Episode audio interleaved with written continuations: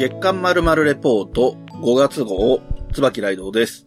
最近読んだ本は、プロジェクトヘイルメアリーのミカです。よろしくお願いします。よろしくお願いします。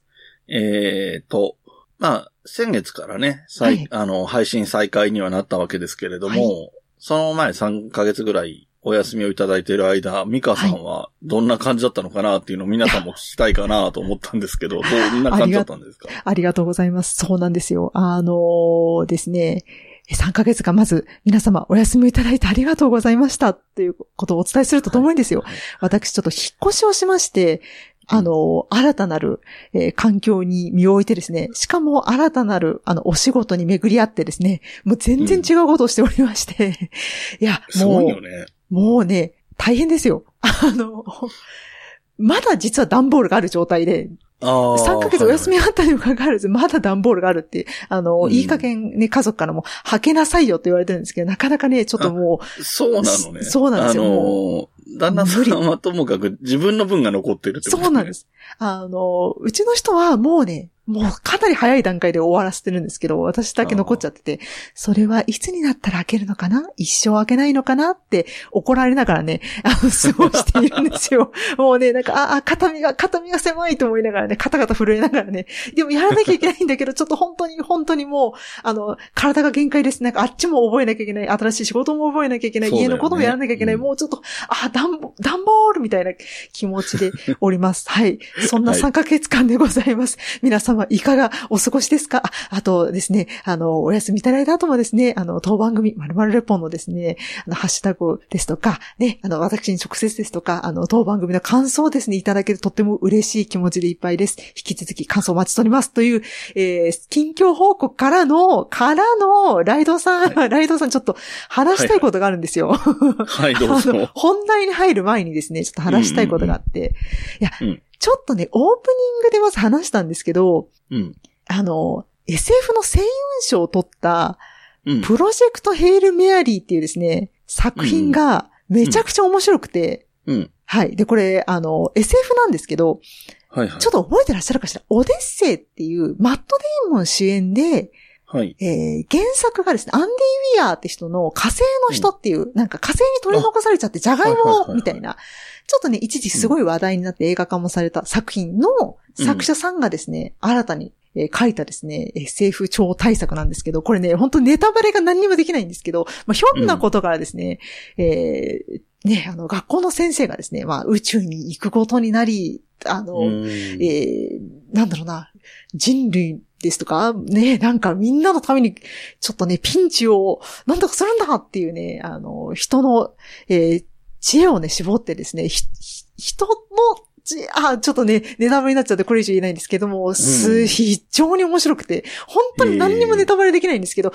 皆さん覚えてくださいね。プロジェクトヘイルメアリーですよ。本当面白い作品なので、今上下巻。割とはい。話題の作品でしたよね。そうです。おっしゃる通りです。もういろんなところで取り上げられてて、多分いろんなね、もしかしてポッドキャストでも、はい。えー各番組が取り上げてるんじゃないかなとそ思っうですねて。おります僕もそれはい。でどっかでポッドキャストで聞いてて、多う分、ん。どっちかなって思ってるのは、ブックメンか、はい。えっ、と、引用っていう、科学系のポッドキャスト。うわあ、どっちあそこも SF 小説の話。話するので割と。はい。うわあ、あ、それ、両方の可能性がありますね。そう両方の可能性。もありますね。いや、まあ、少なくとも読んでたりはしそう。番組で取り上げてなくても。ね、読んでたりしそうですね。確かに。うん。読んでそうだな。いや、いや、本当面白いので、まだね、文庫版出てないんですけど、そうなんだ。そうなんですよ今ネットで検索したらやっぱり上下巻ってなってて、なんかは、表紙の感じもね、ちょっとハードカバーっぽいなとは思った。あそうなんですまあ値段もそうだし。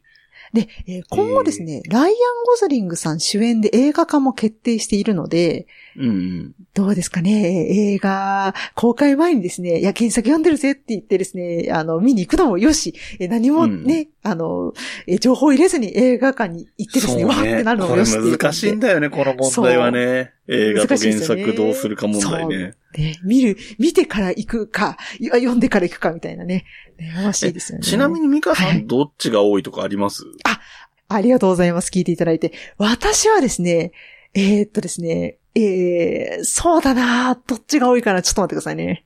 あ、でも結構原作知ってから行くパターンが多いかもしれないですね。あどちらかというそう。あの、よく僕の身近な人とかのと話しててなるのは、はい映画、原作の小説なり漫画なりがあって映画化するとどうしても、えっと、だいたい120分っていう尺に収めなきゃいけないから、はいはいはいはい。カットされたりとかうん、うん。なんか、なんだ、前半だけで終わりとか、はいはい。何かしら、こう、工夫がいるから、あ、物足りない感じのものができてしまう。その原作ありきで考えると。うんなんだけ、ど、映画を先に見ると、映画自体にまず満足できて、それから原作読んだ時は、その読む時のイメージが映画でイメージできるから、読みやすいっていうのもあるから、先に、映画見た方が、うん。で、なんか細かい心理描写とかは映像でも演出はしてるんだろうけど、はい。読み取れないこともあるから、うんうん。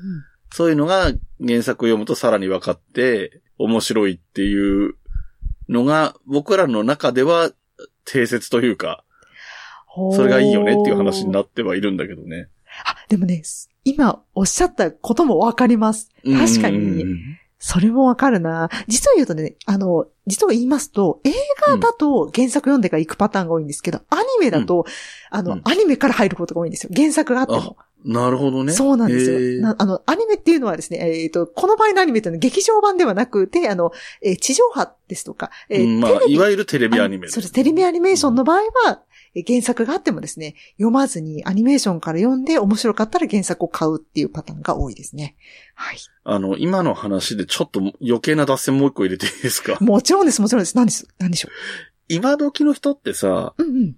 あの、要するにその、テレビとか、ネットフリックスとかで、毎週とか連続はい放送配信されるアニメのことを、はいはい。アニメって言って、はい。劇場で関わるえアニメのことを劇場用アニメとか劇場アニメとかっていうのに対して、はい。その、いわゆる毎週配信、毎週放送のやつのことを単にアニメっていうことが多いじゃないですか。はい。これすごい僕とかも違和感があったんだけど、はい。で、僕らの感覚で言うと、それはテレビアニメじゃんっっていう思いがあったのね。はい。なんだけど、今の人って、ネットフリックスとかで、サブスクで見てたりするから、テレビアニメって言葉に違和感があるのかなって最近思ったんですよね。あーな。それは確かに若い世代だと、うん。その指摘はあるかもしれないですね。うん、確かに、だってテレビ見ない方とかも多いじゃないですか。い家にないっていう方も。そうそう、家にないとかもいるし、ね、あと最近ドンキで、いわゆるモニター？あ、はいあの、はいはいはいはい。チューナーレスのテレビとか売ってたりっていう時代になってるかありますね。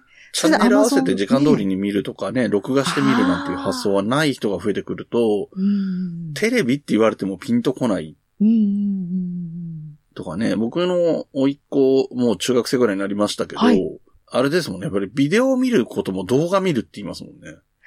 ああ、そう、そうなっちゃうんだビデ。オとか、DV、あの、何？ええ物理の DVD とかを見るときはいはいはいはいもう動画見たいとかっていう言い方、えー？子供の頃ね、ちっちゃい頃はそういう言い方してましたね。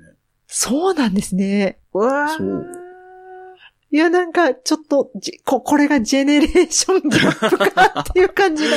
そうね。えーミカさんぐらいの世代だとこれからだんだん増えていくんだろうね。そうね僕ぐらい生きてるともうその経験自体が慣れてきたってとこあるけど。ああ、そっか。ちょうどね、あの、私、ちょっと、あの、お話がする方の年齢層がですね、ま20代よりか上が多くて、あるいは、その本当に小学生ぐらいからしたあ、ね、めいっ子とかが、の関係でですね、うんとかが多いので、ちょうどね、10代とかいらっしゃらないので、うんそうなのか。もうそんななんだ。うわー、聞いてる皆さんどうです？皆様、どう思われます？この話題。ぜひ、あの、感想を教えてください。ええそうですちょっと衝撃的な。はー、なるほどね。で、ちょっとまだ話したいことがあるんですよ。ちょっと今回ね、皆さんうんオープニング長くて大変申し訳ないんですが。で、いや、ほんとね、あの、おすすめしたい映画がま、まだまだあってですね、今度は映画の話になるんですけど、うんうん。皆さんご存知ですか？あの、T- TRPG。私あんまりね、TRPG やったことがないんですけれども、うんうんうんダンジョンズドラゴンズって非常に有名な、はいはい。有名ですね RPG のもう元じゃないと言われてるような有名なうん TRPG ございまして、うんそちらのですね、が映画になってるんですよ。あの、うん劇場公開今されておりまして、おそらく残念ながらですね、この、えー配信がされてる5月頃にはですね、本当に、本当に本当に悲しい話ではあるんですけれども、うん。えー公開が終わってしまっているのではないかなと思うんですが、えーうん。ダンジョンズドラゴンズっていうですね、映画が、えー公開されております。で、これね、多分そのうち、あの、配信ですとかそういったこともされると思うので、ぜひですね、あ、ダンジョンズドラゴンズ、アウトローたちの誇りという、あの、副題といいますか、そういったものがついているんですがう、んこれがね、めっちゃくちゃ面白かったので、うんあの、劇場で5月の5日ぐらいにもし万が一やってたら、うん。ゴールデンウィーク中皆さん、行くべき、行くべきもうね。懐かしい感じ。あの、なんだろう、グーニーズとか、ああ。インディ・ジョンーンズとか、E.T. まあちょっと E.T. はちょっと違いますけど、なんかね、あの懐かしい感じ。で、本当80ね、年代ぐらいのアメリカの SF って感じですね。そうです。アメリカの、まあ、ファンタジーって感じで、うん。本当ね、もうみんなでポップコーン食べながらわーわー言いながら見るのに最高の映画なんですよ。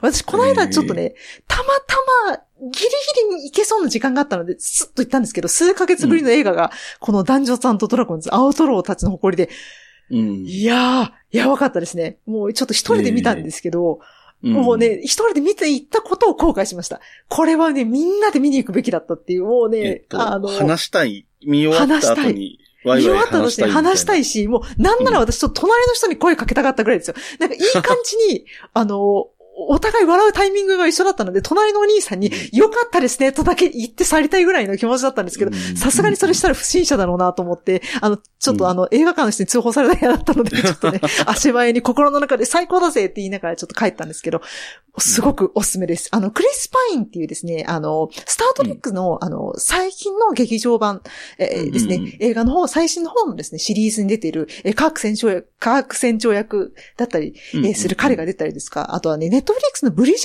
トン家に出ている、あの方ですとか、あとはですね、えっ、と、えーえー探偵ピカチュウ、えっ、と、あの、です。ね、に出てくる主役の男の子ですとか、あとは、うん。えっ、と、イットに出てきたですね、子、女の子ですとか、もういろんなね、キャラクターが、いろんな有名な俳優さんたちが出ているんですよ。へー。あとは、あの、えっ、と、あの、ミシェル・ロドリゲス、えーとにかくですね、あの、素晴らしい、えー俳優さんたちが出ておりますので、うんうん。ぜひ、もうね、何の知識も入れんでいいですので、何も入れずに、ただ、ああなたが行くべきはですね、チケット握りしめて、もし可能で飲食あんまり気にしない人だったら飲み物とポップコーンとか持って、あの、お友達連れてですね、劇場に行く。あるいはもし、あの、配信がもうすでに、えーは開始され、そんなにすぐにはないと思うんですけど、えーうん配信されたらですね、皆さん手元にですね、飲み物ともうポップコーンご自宅でね、ご用意いただいてですね、もう楽しんで、ごね、あの、お友達とでもいいですし、もう一人でももちろん楽しいですよ。で、あの、一人で見終わってね、う、これ最高だぜってなったらですね、あの、えーハッシュタグ〇〇レポの あ宛てにですね、感想を送っていただければ、私が猛烈な勢いでですね、あの、えーね、えー、〇〇レポのエンディングか何かで延々とその感、あの、お、お返しならぬ、えー感想をですね、あの、お伝えいたしますので、えーぜひ、えーダンジョンズドラゴンズ、アウトローたちの誇りの感想もお待ちしております。なんでやねんって感じなんですけど、いや、すごい面白かったんで、いや、ほんとね、ライドウさんにも見てほしいな。いや、これはね、ねおすすめですよ。はあ、まあ僕ぐらいの世代はね、はいあの、ドラクエのファーストジェネレーションですね。じゃあ、見なきゃダメじゃないですか。うんっていう感じですよ やっぱコンピューターとか詳しかったりする人は、その前のね、ウィザードリーとかそういうところから関わって、ウルティマとかかな？はいはいはい。から関わったりするけど、うんうん僕ら世代ぐらいはドラクエ、僕はなぜか1やってなくて2から入ったっていうタイプだったんですけど、はい。いわゆるね、ロトシリーズとかからや、がリアルタイムみたいな世代なのでう、ん。間違いなく好きなジャンルではあると思いますね。あの、ドラクエに出てきた、あの敵も出てきますよ。あ、これ、これってダンジョンズドラゴンズからの敵だったんだと思いました、へ私。ーきっと、楽しめると思います。はい。ぜひ。で、まだあるんですよ。すいませんね。まだあるんですねまだあるの。はいまだあるんです。で、今回、この後に話す話は、ちゃんと本題に関わってくる。少しだけ関わってくる内容となるので安心してください。はい。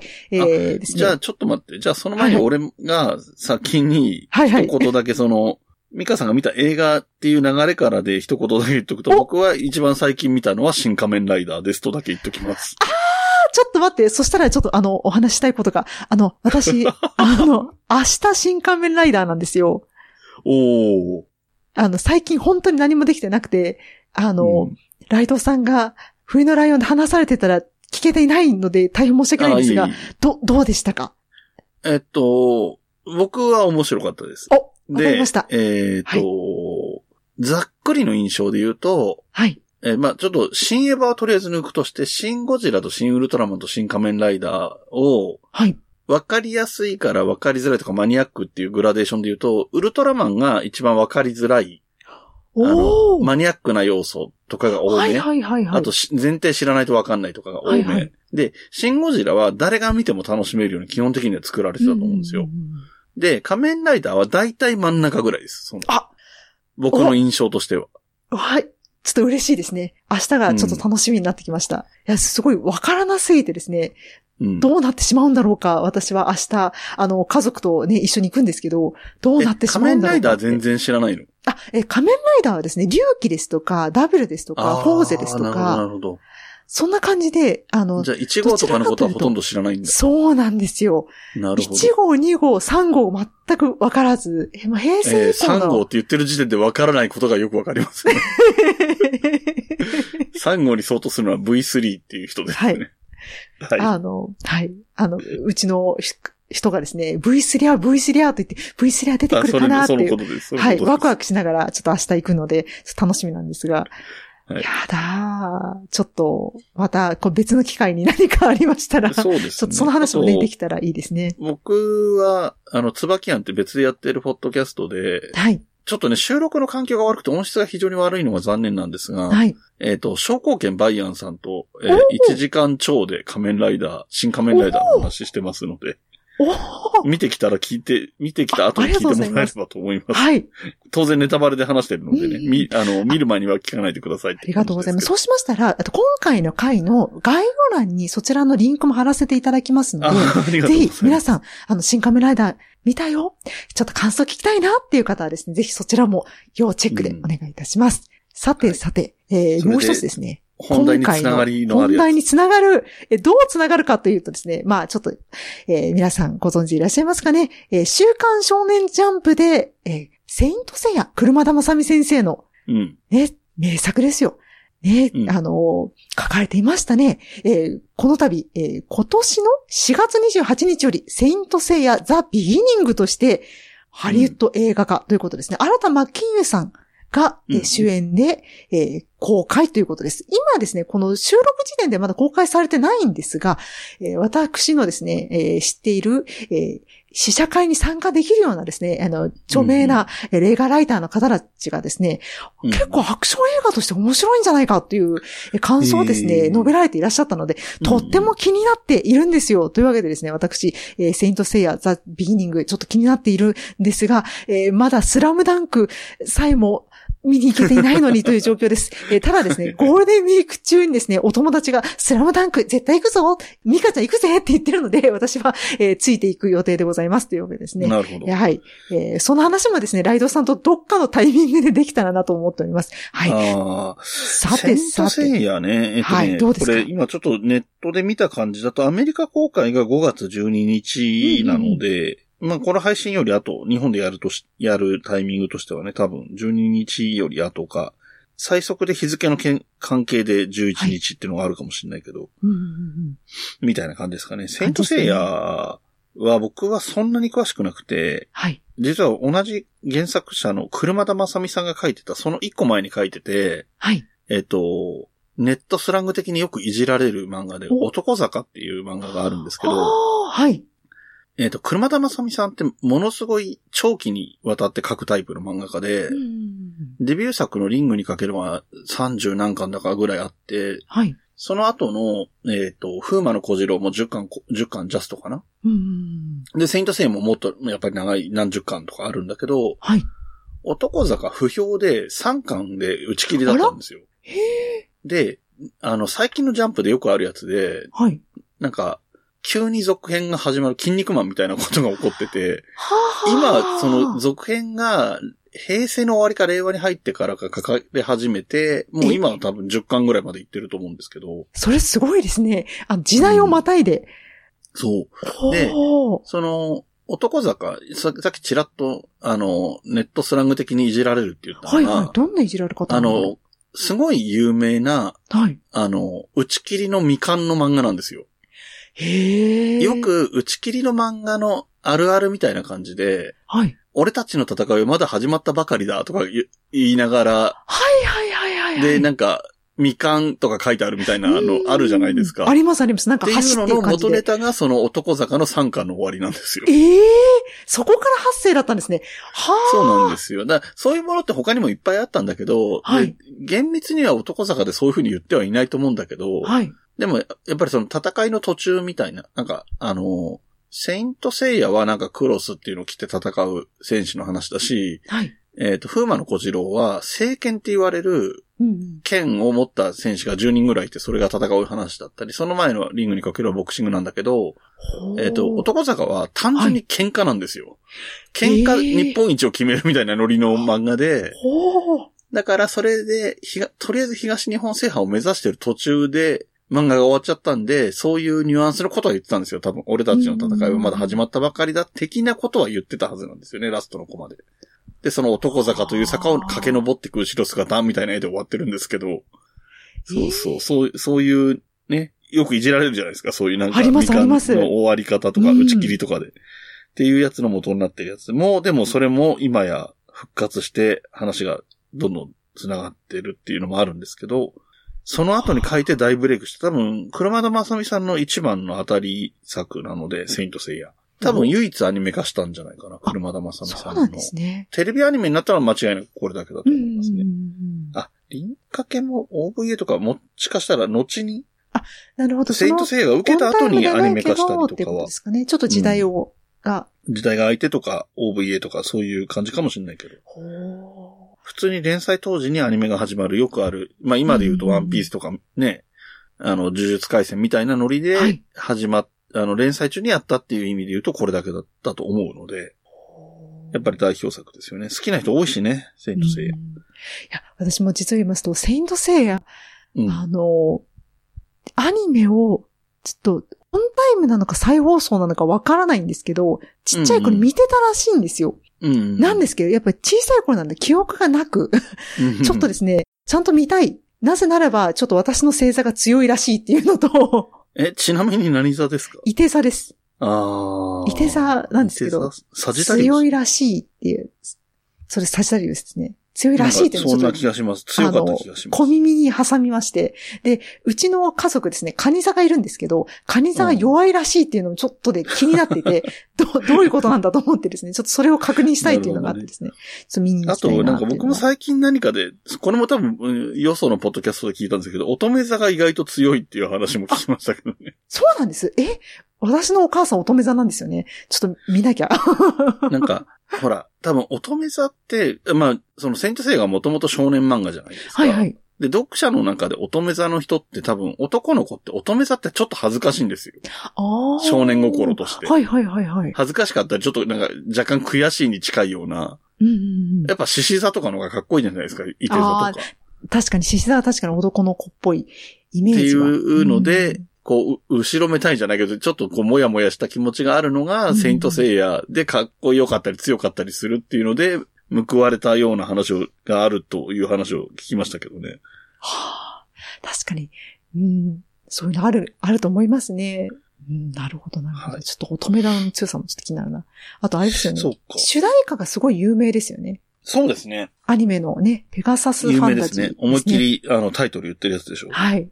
もうあれは、もう、なんでしょうね。アニメの記憶はもうほとんど、もう、ないんですけれども、あと原作は残念ながら未読なので、ないんですが、この曲だけは知っているので、あ、本当に、すごく有名な作品なんだなっていうのがあるので、ちょっとね、どっかの、可能であれば見たいっていうのがね、あるんですよね。なんか、行けるタイミングがあるかな、あるだろうかって感じなんですが、気にははないっております。でね、というわけで。えっ、と、まあ、はいここから本編に入ってはいくとは思うんですけれども、ちなみに今話題に出した、えー、男坂とセイントセイヤなんですけども、はい男坂が1984年から85年。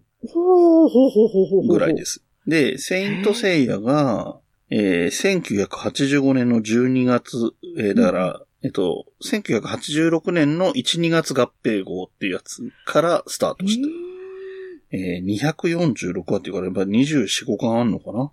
普通のコミックス。ね。本当にね先ほどライドさんがおっしゃったように、すごい長期連載ですね。そうですねわではここで鬼おろしのポッドキャストお弁当の蓋について街の皆さんのお話を伺ってみましょうもちろん聞いてます。毎回配信を楽しみにしています。どんどん喋りもテンポよく聞きやすくなってるのでその成長っぷりもいいですよねお弁当のように心が満たされますゆっくりできるときに聞きたいですね。あの、鬼おろしさん可愛いですよね。えお弁当の蓋？あみんな聞いてる？鬼おろしのお弁当の蓋週のどこかで不定期配信中っていうことで、そろそろ本題に入っていこうと思うんですけど、い、いですか？はい、お願いいたします。皆さん、お待たせいたしました。はい。えー、今回取り上げる作品はまさに同じような時期に連載してたんですよね。はい。1話のが多分すぐわかるんで、あ、でもこれね、あ、わかった。えー、1984年はい。に連載スタートした、言いますよ、タイトルね。はい、お願いいたします。えー、荒木博彦、馬王来訪者です。来たー えー、した先にね、荒木博彦さんのお名前出したので、はい皆さんというかご存知の方多いとは思うんですよね、うん荒木博彦っていう名前は。はい。えー、なんと言ってもね、ジョジョの奇妙な冒険。ですねもはや、僕も追い切れてないので、はい。シリーズがいつも、いくつまで行ってるのかよくわかりませんが、多分ジョジョランド8とか9とかまで行ってるんですよね、あれ、ね。そうですね。今、かなり進んで、多分、今、ジョジョランドだったような気が、9だえっ、ったかなと思いますね。順番に追っていくと、ジョナ、えっ、と、ジョナサン・ジョスターのイギリスが舞台の話があって、ジョセフのアメリカのがあって、ジョータロの日本のやつがあって、えー、次はなんだジョースケか。ジョースケの森王朝編があって、5部がジョルジョ・ジョバーナですよね。そうですね。はい。で、6部がストーンオーシャン。はい。で、7部が、えっ、と、スティールボールランで、はい。8部が、えーとジョジョリオン。あ、ジョジョリオンですよね。はい。今がジョジョリオン。あえっ、と、今、8部がジョジョリオンで、今が、えージョジョランズジョジョランズってのやってんだ？ジョジョランズなジョジョリオンの初めの辺までは読んでたんだけどな。うん。えー、じゃあ今のが9作、9 9作目。シリーズ目という風になっていくわけなんですが、えーその荒木博彦さんが、えージョジョを連載スタートする前に書いてた漫画が、この馬王来訪者で、先にちょっとね、肝というか、パワーワード的なことを言っとくと、はい。この作品ね、短いんですけど、えー僕が聞いた噂レベルの話ですけど、はいはい。えっ、と、ジョジョの構想がもともとあって、馬王を始める前から。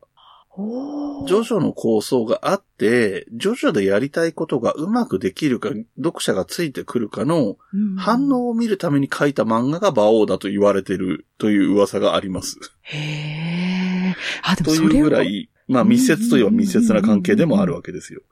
なるほど。それを聞くと、ねうんこの後、ね、詳しく二人で話し、語り合っていきますけれども、えっと、いろんなねもちろんネタバレでいきますので。描写がね、ネタバレでね、いきますけれども。あ、で、はい一個だけ、ちょっと、ね、追加といいますか、あのいは、い。情報がございまして、ね、皆さん、えー、岸辺露伴ルーブルへ行くという映画がですね、はい、今年の5月26日に公開となりますので、こちらもですね、まあ、あの、まあジョジョつながりということでですね、えー、要チェックですよという、えー、うん。追加情報でございました。はい。はい。じゃあ、えっ、と、どうしようかな？えっ、と、概要的なところは別にいいのかな？まあちょっと何年スタートとかは言ったし。そうですね。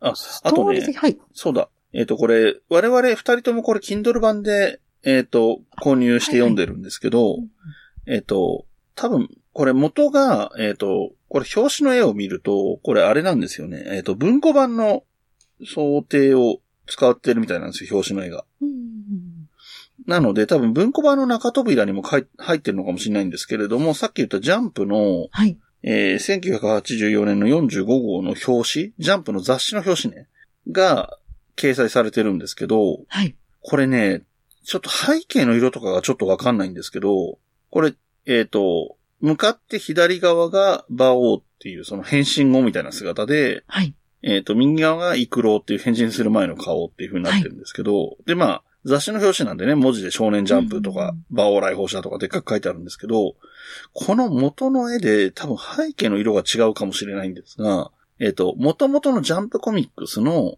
えー、コミックスね、漫画はの単行本の1が全2巻なんですよ。はい。で、その全2巻の背表紙が、うんうんこの半分ずつです。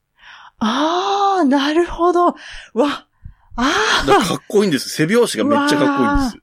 なんかこれより後にドラゴンボールとかがはい、背表紙がずっと繋がってる、うん。最初シェンロンがいてそれをみんなが追いかけてるみたいな絵とかっていうのはいはいあが出てくるんですけど、はい。まあ、こち亀もなんか4巻ぐらいまとめてちょっと一つの絵とかそういうのやってくるんですけど、はい。全2巻で、こう、左右対称みたいになってて、で、しかもこれ、二つである意味があるじゃないですか。変身前と変身あります後だから。ね。おーだからこれが2巻で終わってるのが意図的だっていうのがよくわかるなって思うんですようね。ん。多分、1巻発売の時点で普通は、まあ人気がなければ打ち切りとかはあるけど、はい打ち切りじゃなければむしろ伸ばしたいのが当時のジャンプなので、1980年代、90年代のジャンプっていうのは人気があれば切らない方向性だったので、どうなっていくか分かんなかったはずなんですけど、はい多分、普通だったらどうなるか分かんないんだけど、多分この荒木博彦さんはジョジョっていうもともとやりたいものがあってこれをやってますっていうのがあって、だから全2巻で終わるよっていう話がもともとあって、でも人気あってもどうのこうのじゃなくて、それ、それに向けてジョジョがあるから大丈夫みたいな話だったのかなっていう想像なんですけど、そうそう。このね、背表紙、うんもしかしたらどっかの古本屋で出会えるかもしれないんですけど、ぜひ見てほしいななんて思いました。はい。っていうディテールの話はこんなところですかね。あ、あとそうだ。そういえば、あの、ね、私たち、その残念ながらですね、もう一つ、その OVA があったらしいんですけれども、そちらをですね、す残念ながら、何か例えばね、D アニメストアさんですとか、ねどこかで配信ね、されてないかなと私もちょっとチェック一応してみたんですが、うん残念ながら配信されていないようでしたので、ちょそちらはですね、OVA 作品の方は私たちは見ていないということをお伝えしておきます。そうですね。えー、アニメが1989年おお、みたいですね結構前ですね。そっかそっか。うん。なので、まあ、なかなか難しいですね。難しいですね。今見ようと思うとね。うん多分、基本が VHS だった時代だと思うので、そうですね。確かにうんそういう意1989味で年だったら。なかなか難しいかもしれません。はい。ということで、じゃあそろそろはい本題というか本編というか、中身の話に入っていこうと思うんですが、まあ、はいじゃあ、ストーリー、一旦全体の感想を聞きましょうか。はい。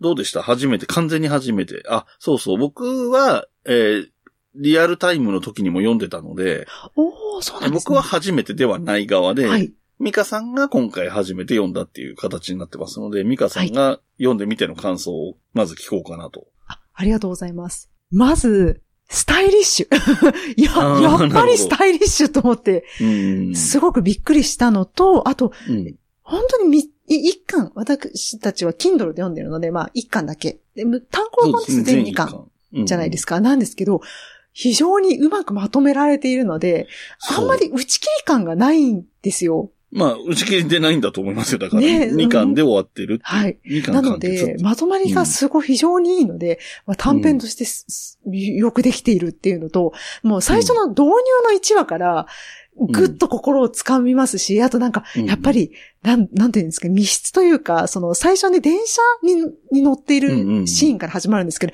やっぱ電車って物語の導入にすごいぴったりだよなと思いながら読んでおりました。そうはい。はい。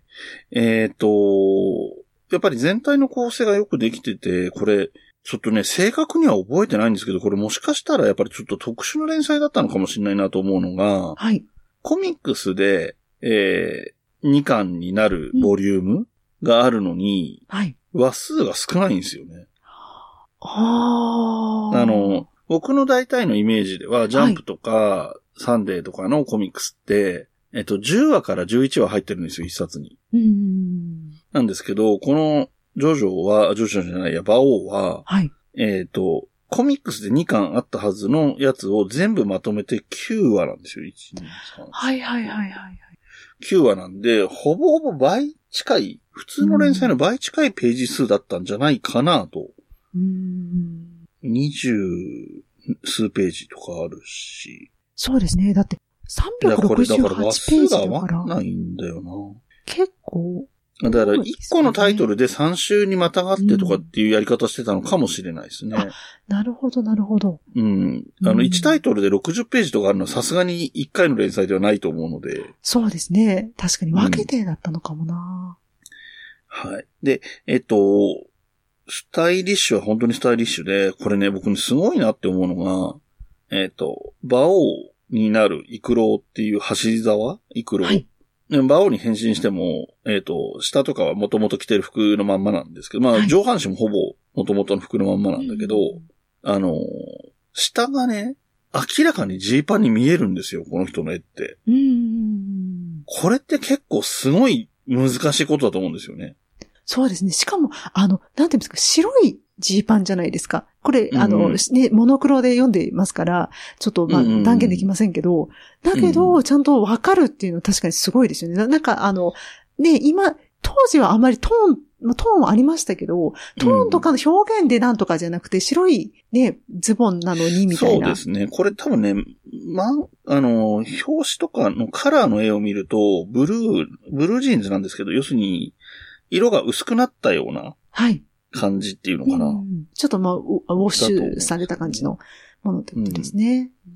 だとは思うんですが、はいでも本当にトーンとかじゃなくて、これ、えっとね、1話の、え、1話の最初のページはいとかが、ジャンプして、えっと、こう、なんていうの、身を丸めてる馬王がいるんですけど、はいはいはいはいはい。これ多分ね、このページとかでカラーだったはずなんですよ。あー、なるほど。連載時がね。はい。あの、フルカラーだと思うんですよ。関東カラーだと、ね、少年ジャンプ、割とね、カラーのことが多いですもんね。そうそうそう。はいはいはいはいこの時の印象で僕の中でこれブルー、いいわゆる色落ちしたブルージーンズだと思うんですけど、で、な、なんか、あの、連載の本編の中では、あの、トーンとか貼らないでやってるんですけど、でもやっぱり生地感みたいなのがすごくよく出てるんですよね。うん。そうですね。でその辺の絵の上手さみたいなのが最初の頃から結構すごいなって。うん。まあ、これがデビュー作でもないんですけどね。とはいえ、すごいな、とは。もう完成されている感じで、もうスタイルが、うんちょっとびっくりしてしまいましたね。番地のないこの場所から全世界へ向けて放送中鈴研のミッドナイト番外地 AM 深夜ラジオの雰囲気を目指してコミカルなフリートークとネタコーナーで盛り上がっています寝る前の30分笑いで楽しく一日を締めくくりましょう鈴研のミッドナイト番外地毎週何曜日の夜7時から放送中。聞いてくれよな。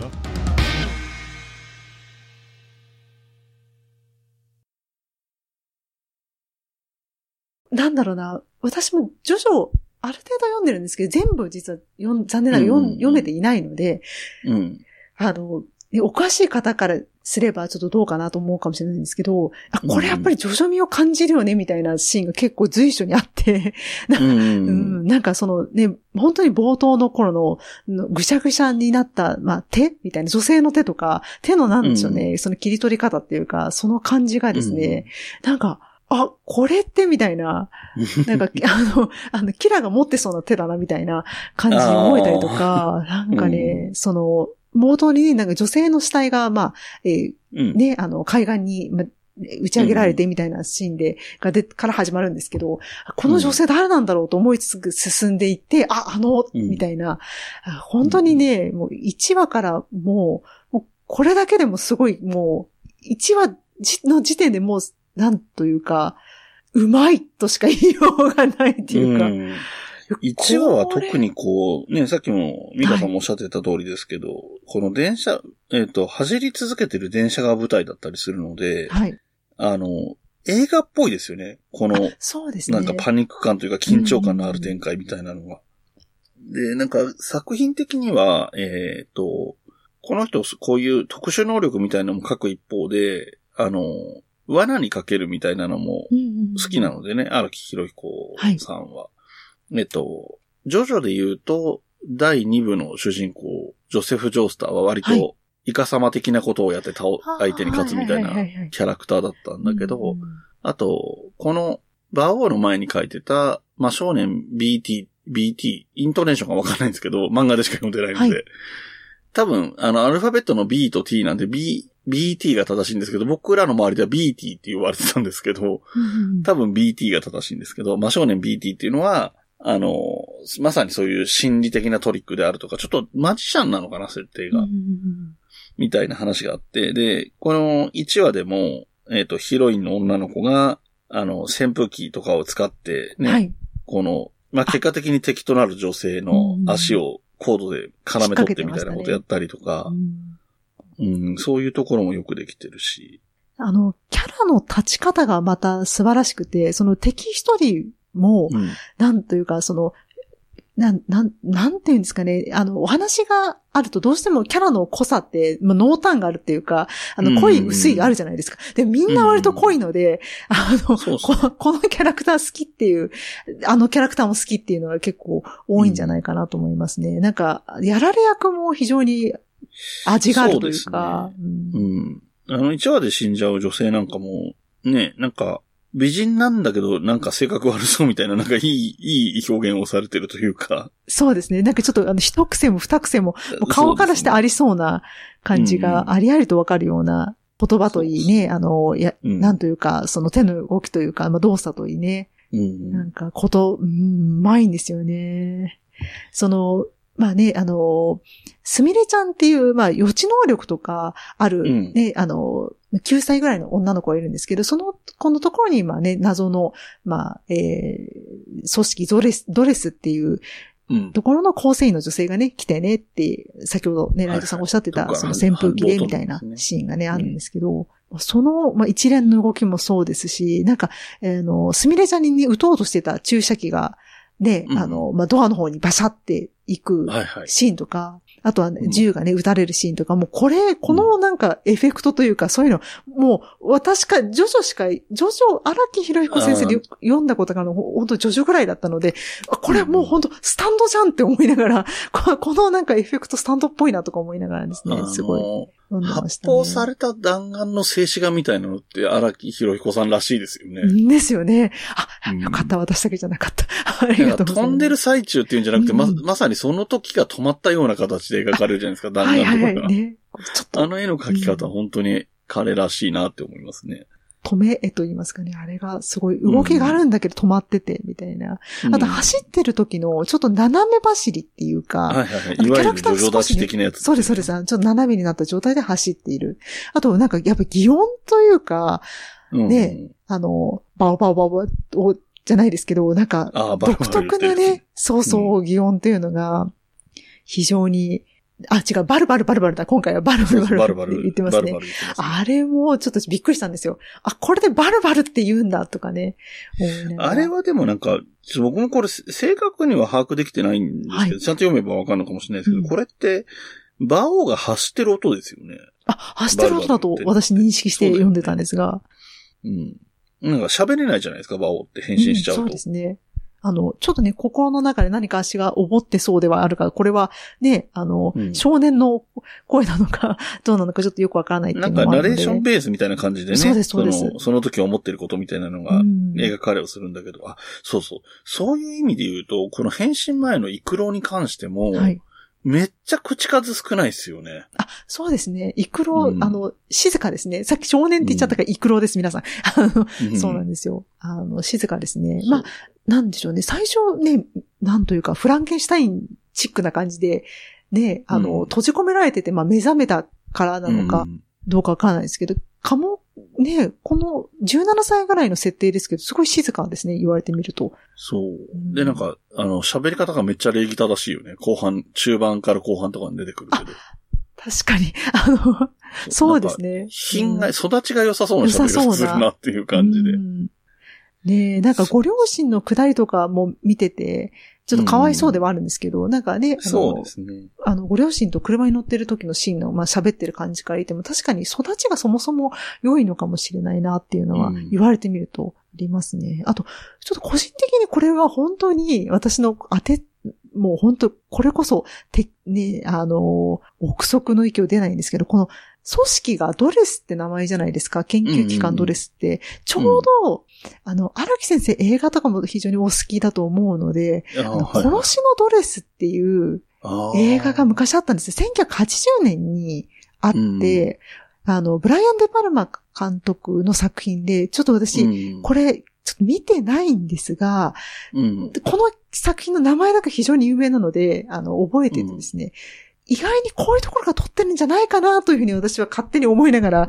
あの、読んで全て、然ありえますね。誰か、その、えっとどうだったか知ってたら教えてほしいって感じなんですけど、どうなんだろえっとね、僕、この実はドレスっていう名前に関してはちょっとだけ知ってる情報があって、そうのあ、、はいはい。由来を知ってるわけじゃないんですけど、はいえっと、要は、なんだろう、なんちゃら帝国とか、うんうんショッカーみたいなはいはい。ことじゃなくて、うん一般名詞にしようと思った。要するに、あの、本当にこう暗躍してる組織とかだったら、聞かれてバレるような名前にはしないだろうから、あー、一なるほど。般名詞にしようと思ったっていうのはう、ん確かインタビューかなんかで言ってるので、でも一般名詞っていっぱいあるわけだからい、っぱいありますもそんね。の中でなぜドレスにしたかっていうところで、その殺しのドレスっていう線はなくはないなと思ってて、はあで、一方で有名なのはジョジョの登場人物はい。で、基本的には、えっ、と、海外を中心としたミュージシャンとかバンドの名前から来てるじゃないですか。そうですね。はい。あと、まあ、三章は例外的にタロットカードとかがスタンドの名前になってるとかはあるけど、はい。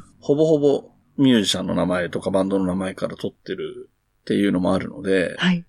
そういうところから引用してくる。あと、なんだっけ、これも本当に噂レベルが、を出ないですけど、はい。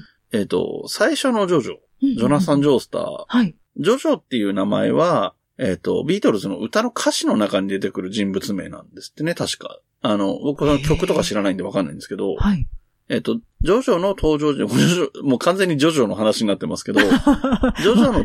登場人物の中で、ジョジョとディオっていうのは、ビートルズの曲のタイトルとかじゃなくて、歌詞の中に出てくる人の名前なんですって。で、他の、あのースピードワゴンとか、はいはい。えっ、と、ポルナレフとか、リサリサとかは、うんそのバンドとかミュージシャンの名はい前なんですよ、基本的にはね。うんで、えっ、と、ジョジョは決まってたわけですよ。だから最初から。はい。なんだけど、何の略でジョジョかっていうのが決まってない時に、そこを、それを考えてたのがジョナサンだった。あの、ファミレスのね。はいはい。ジョナサンだったから、ファーストネームをジョナサンにしたっていう話を聞いたことがあります。そうなんですね。私全然知らなかった。読んでたりね、あのアニメとかも見ていたんですけど、全然知らなかった。そうなんです。ただ例外もあるんでね。あの、はいジョジョの名前に関して言うとう、ん。あのーさっきも言ったけど、三章はタロットカードにちなんだスタンドの名前がついてるので、うんミュージシャンと関係ないっていうのと、はいあと明確にこれ誰だかわかんないっていうのは歌教員ですね。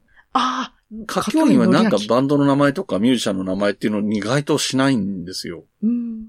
確かにそういう例外もあるんですけど、他はほとんど、えっ、と、2章で言うと、ワウムとかはワムだし、カーズはカーズでそのまんまだし、はいはいはい。みたいな感じでう、んあと、誰？まあ、大体言われれば、ウェザーリポートとかもそうですよね後ろの方ので言うと。うん。なんか、最初の頃は好きなミュージシャンってやってたらしいけど、うん作品が長くなるにつれ、あの、好きな人からだけ選んでもいられなくなっていろんなミュージシャンを使ってるらしいですけど、確かに。なんか、地味にいろいろあるんですよ。空城貞夫の貞夫も渡辺貞夫の貞夫らしいですし。ええうんなんか、まあ、空城はね、あの、城の字をつけなきゃいけなかったからっていうのがあるんだけど、うんうんうん。なんかそういう感じらしいですよ。ホーリーが日本に来て聖子ちゃんって呼んでって言ってるのは、はいはいはいその、ホーリーは、えっ、と、ホリーコールから来てるのかな。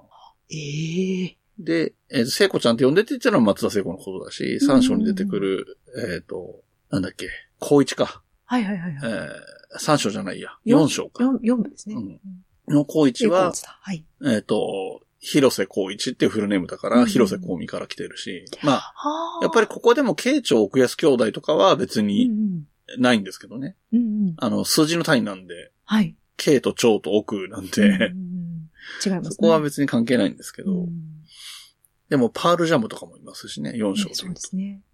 と。はい、すいません。ちょっとジョジョの話が長すぎましたが、でもそんな感じでそういうとこから撮ってることもあるっていう感じなんですよね。あの頃に描いてた夢の続きまた探しただけども遅すぎるとそこに佇ん月刊まるまるレポートではお便りを大募集しております。お便りの宛先、メールアドレスはこちら。マルレポ 1010-gmail.com です。また、新たにお便りフォームができました。概要欄に貼っておきますので、どしどし送ってください。お待ちしております。